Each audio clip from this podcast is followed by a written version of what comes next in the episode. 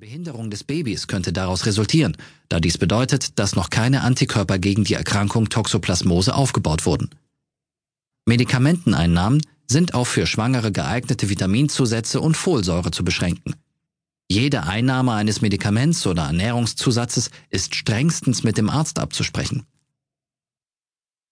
Viele für den Erwachsenen harmlose Medikamente wirken sich gehirntoxisch auf das Baby aus, was zur Behinderung des Kindes führen kann. Das ausgeprägte Ruhe- und Schlafbedürfnis der werdenden Mutter darf ruhig ausgelebt werden. Der Körper benötigt diesen vielen Schlaf, um sich in Ruhe auf das werdende Leben und dessen Entwicklung, welche nun in rasanten Zügen voranschreitet, zu konzentrieren. Der Arbeitgeber sollte eine Liegemöglichkeit für die schwangere Frau bereitstellen und für Arbeitsentlastung sorgen. Eine Schwangere ist definitiv nicht mehr so leistungsfähig wie vor ihrer Schwangerschaft.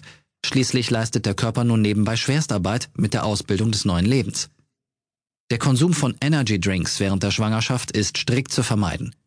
In zahlreichen Studien hat man herausgefunden, dass sich diese Substanzen im Gehirn des Babys ablagern können. Und nicht vergessen, kommt es im Körper der Mutter zu einem Blutdruck- und Herzfrequenzanstieg, steigen diese Parameter auch im Körper des Babys, wodurch unnötiger Stress verursacht wird. Also Finger weg. Ein bis zwei Tassen Kaffee sind für die Schwangere erlaubt, doch auch dieses Maß sollte dem Baby zuliebe nicht überschritten werden. Kaffee führt zu einer Verengung der versorgenden Blutgefäße, was eine schwächere Versorgung des Babys durch die Plazenta bewirken kann. Durch einen übermäßigen Kaffeekonsum, so haben es viele medizinische Studien nachgewiesen, steigt nachweislich das Fehlgeburtenrisiko. Sofern es der Zustand der Schwangeren zulässt, sind Schwangerenworkout, Yoga und Beckenbodentraining eine gute Idee, um fit und beweglich zu bleiben. Doch hierbei muss die werdende Mutter sehr bewusst in sich hineinhören. Fühlt sie sich wohl genug, um ein solches Programm durchzuführen? In weiterer Folge kann nun auch die Anmeldung zu einem Schwangerschaftskurs erfolgen. Kurse dieser Art helfen den werdenden Eltern, sämtliche Informationen zu den Themen Schwangerschaft und Entbindung zu erhalten. Auch der Geburtskanal selbst kann auf die Entbindung vorbereitet werden. Mit Epino kann der Geburtskanal wirksam vorgedehnt werden und dadurch während der Entbindung ein Dammriss oder Schnitt effektiv vermieden werden. Einige Untersuchungen können den werdenden Eltern die Unsicherheiten nehmen, dass mit dem Baby irgendetwas nicht stimmen könnte.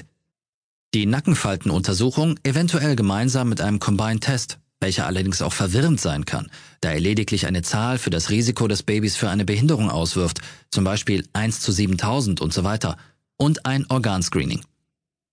Das erste Trimester ist überwunden. Wie geht's weiter?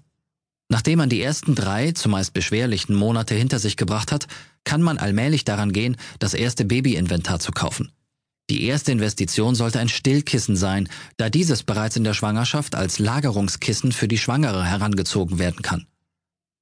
Zwischen den Stillkissen existieren zahlreiche Qualitätsunterschiede, so sollte das Kissen über einen abnehmbaren, waschbaren Bezug und Formstabilität verfügen.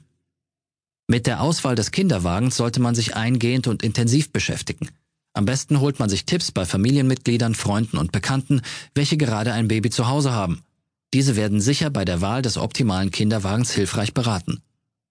Auf folgende Komponenten ist jedoch unbedingt zu achten. Als Faustregel gilt, dass der Kinderwagen mit leichter werdendem Gewicht immer teurer wird.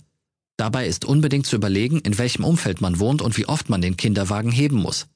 Ist das Stiegenhaus barrierefrei oder muss man den Wagen oft über Stufen heben?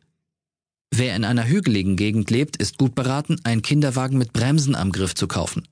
Andernfalls wird der Wagen bei Abwärtsfahrten ganz schön schwer zu halten sein, besonders an Regentagen oder bei Schnee. Auch zahlreiche Einkäufe mit dem Kinderwagen sollten in die Ausstattung einkalkuliert werden. Dabei spielt ein großer Einkaufskorb an der Unterseite eine große Rolle, in dem Milchpackungen, Brot, Toilettenpapier verstaut werden kann. Manche Kinderwagen bieten auch Halterungen, um Einkaufssäcke aufzuhängen, an. Wenn mit dem Kinderwagen Sport betrieben werden soll, empfiehlt sich ein dreirädriger Kinderwagen, da er auch bei schnellen Geschwindigkeiten leicht lenkbar bleibt. Spaziergänger benötigen eher einen vierrädrigen Kinderwagen, da dieser auch einhändig, zum Beispiel mit dem Handy in der Hand, wenn das Neugeborene schläft, leicht zu schieben ist, ohne dabei von der Bahn abzuweichen.